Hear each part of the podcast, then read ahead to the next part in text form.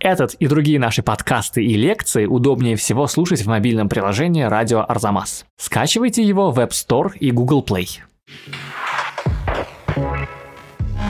Здравствуйте! Вы слушаете подкаст «Зачем я это увидел?», который Арзамас делает совместно с Unicredit Private Banking. Это давно обещанный выпуск, в котором мы, искусствовед Илья Доронченков и я, редактор Кирилл Головастиков, отвечаем на ваши вопросы о картинах, скульптурах, музеях и выставках. Спасибо вам огромное за то, что отправляете свои замечательные письма на адрес арзамас собака arzamas.academy с темой «Вопрос подкаст. Зачем я это увидел?». Мы получаем так много прекрасных писем, что не успеваем на них отвечать. Так что если не услышали сегодня своего имени, может быть, услышите в следующих бонусных выпусках. Ну, зато теперь мы отвечаем на каждый вопрос не по 5 минут, иногда по полчаса, и не останавливаем полет мысли, как любит говорить дадаист Илья Доронченков, мысль рождается во рту. Ну и наши обычные выпуски стали дольше, так что, надеюсь, вы получаете больше подкаста «Зачем я это увидел» в свои уши и не очень на нас в обиде.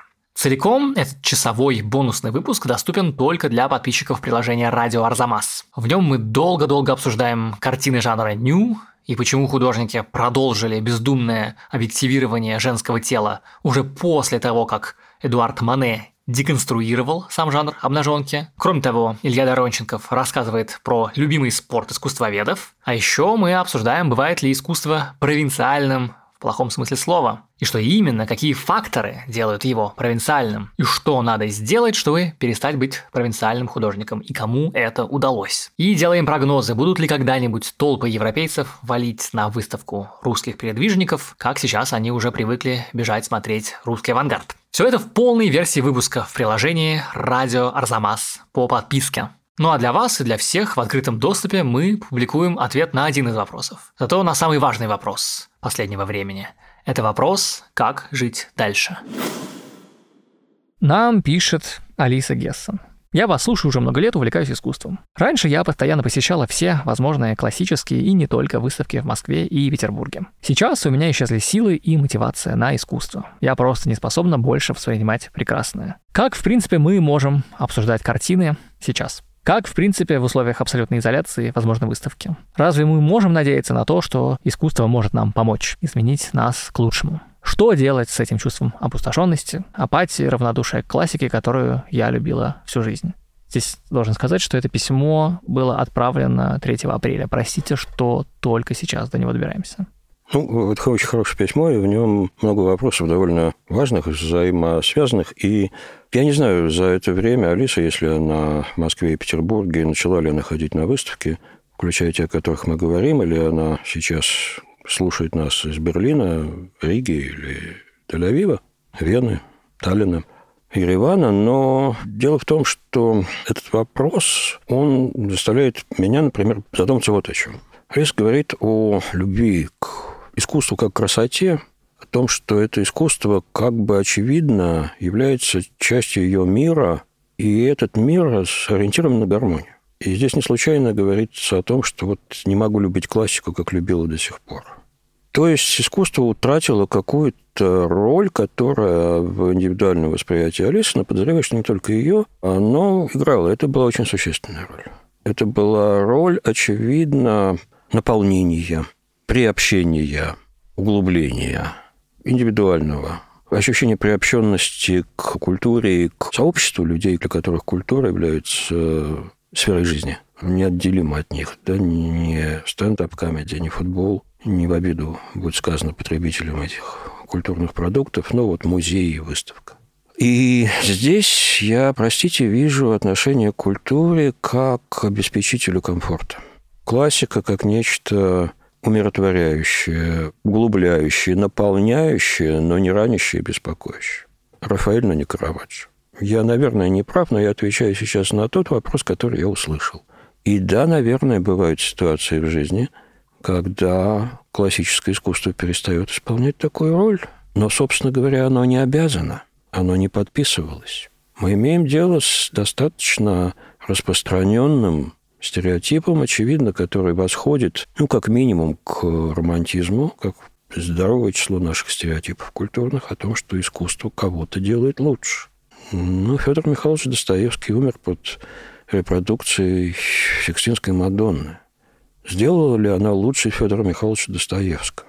Вот мой любимый пример – это рассказ Глеба Успенского «Выпрямила», где учитель Тяпушкин несчастный, забитый разночинец, провинциальный русский разночинец, который привозит богатая семья в качестве гувернера и тьютера в Париж, ему претит все, ему претит образ жизни этих людей, ему претит Париж, и он случайно, оторвавшись от своих покровителей, заходит в Лувр, видит Венеру Милосскую, и он чувствует хруст хрящей в своем теле, как она поднимает его. Он говорит, я был как перчатка сдувшаяся, сейчас вот меня наполнила эта рука.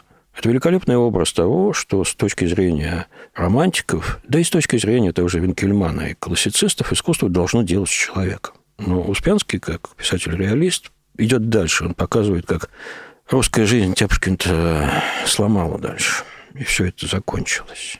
Никто еще не гарантировал, что искусство сделало кого-то лучше. Иначе искусствоведы у нас и филологи были бы сонмом ангелов небесных. Но что-то я такого у нас с вами в цеху не наблюдаю. Значит, очевидно, не выдержало не искусство, а не выдержало наше отношение к искусству. Давайте вот еще на что посмотрим. Минувшие десятилетия были десятилетиями, прости господи, комфорта в очень большой степени для наших соотечественников и в еще большей степени для жителей стран к западу от Бреста. Общество потребления, достаток, относительная бытовая защищенность и благополучие для большинства людей, для многих людей. Это все очень относительно от страны к стране, от десятилетия к десятилетию. Но очевидно, что и этот период переживает испытания на прочность. Теперь для миллионов. И тут встает вопрос действительно про искусство. Ну, что я могу в данном случае сказать? Поменяйте оптику и попытайтесь понять, что искусство, оно не только для медитативного собеседования или ответа на ваши ожидания и потребность гармонии. Поменяйте чуть оптику и увидите караваджо злого и яростного художника. Поменяйте чуть оптику и увидите трагического Рембрандта, который в то же время обещает. Обещает, как верующий христианин, искупление и воздаяние, и жизнь вечную. Посмотрите на классического художника Гою. Здесь можно просто поставить точку. Классическое искусство, оно не всегда про гармонию, не всегда про большое чистое. Оно про трагедию, как и всегда. И, наконец, можно развернуться к тому, что в нашей стране все еще имеет довольно узкий круг потребителей, болельщиков. Это современное искусство. Вот оно точно про то, как выстраивать личные отношения с меняющимся миром, с трагически меняющимся миром. Тогда нам Ансельм Кифер, Марина Абрамович, многие-многие другие, Бог в помощь. Потому что они про другое. Это некая деятельность, которая каждый раз испытывает наши отношения с реальностью. Каждый раз реконфигурирует их. Да, вот ездили, небось, с маршрутизатором в автомобиле, да, маршрут перестроен. Маршрут сейчас перестроен. И современное искусство, дайте себе труд попытаться с ним договориться, оно может быть поможет там, где сломалась классическая. Я, может быть, вижу еще одну эмоцию в письме Алисы. Эмоция такая. Ну, я могу опираться на свой собственный опыт. Для меня очень многом значила музыка в жизни, но вот так как-то получилось, что, значит, с конца февраля этого года я не послушал ни одного нового музыкального альбома. И вот если, например, чтение я как-то смог перестроить, вот вы говорите, маршрут изменился, да, вот в чтении я перестроил маршрут, да, а тут просто нет. И я даже чувствую, что я мог бы уже снова начать, но что-то я не начинаю этого делать. И вот вы сказали про комфорт, который был, значит, за последние годы предшествующие. И я когда пытался понять, почему, у меня есть ощущение, что дело не в том, что музыка не выдержит, или я не выдержу, что мне будет неловко в присутствии музыки, потому что музыка, конечно, очень сильно мне напоминает о тех сытых, не знаю, благополучных, тех старых эмоциях, которые сейчас как бы не то чтобы уместны. Знаете, у меня был эпизод, я хотя ни одного нового альбома не послушал, за это время я был все-таки на двух концертах, потому что концерт такое дело. Сейчас я сходил на московскую группу «Интурист», и это такая, ну, в некотором роде постмодернистская, в любом случае очень ироническая группа. И первые три песни, а концерт был прекрасный. Было ужасно неловко. Было просто неловко быть здесь. И группа в этом ни в чем не виновата. Просто есть ощущение, что время не только веселья, Ладно, в смысле, надо людям радоваться, да? Но время вот иронии, которая так и была важной путеводной звездой культуры последние годы и десятилетия, как-то ее время ушло, и ты чувствуешь неловкость в присутствии старого искусства. Может, и бог с ней с иронией. Вот тут он конец постмодернизма и наступает. Может быть, да. Ну, э, в любом случае, конечно, не знаю, что делать с э, неловкостью в присутствии того искусства, к которому ты раньше относился как к релаксу. Ну, постановка вопроса иногда важнее ответа. И на этом все. Слушайте выпуск целиком в приложении Радио Арзамас или на сайте Арзамас по подписке. Спасибо, что шлете свои вопросы на адрес arzamas.sobaka.arzamas.academy. Наш следующий номерной выпуск будет про фестиваль графики на Музейной набережной в Нижнем Новгороде. А потом обратите внимание на выставку «Мир как беспредметность» в Еврейском музее в Москве. Мы благодарим звукорежиссера Алексея Воробьева, расшифровщика Кирилла Гликмана, фактчекерку Полину Семенову, музыканты Сергея Бурухина, выпускающего редактора Александра Гришина. Подкаст создан для клиентов Unicredit Private Banking, а у Unicredit Bank генеральная лицензия номер один ЦБРФ. Полная информация о банке на unicreditbank.ru 16+.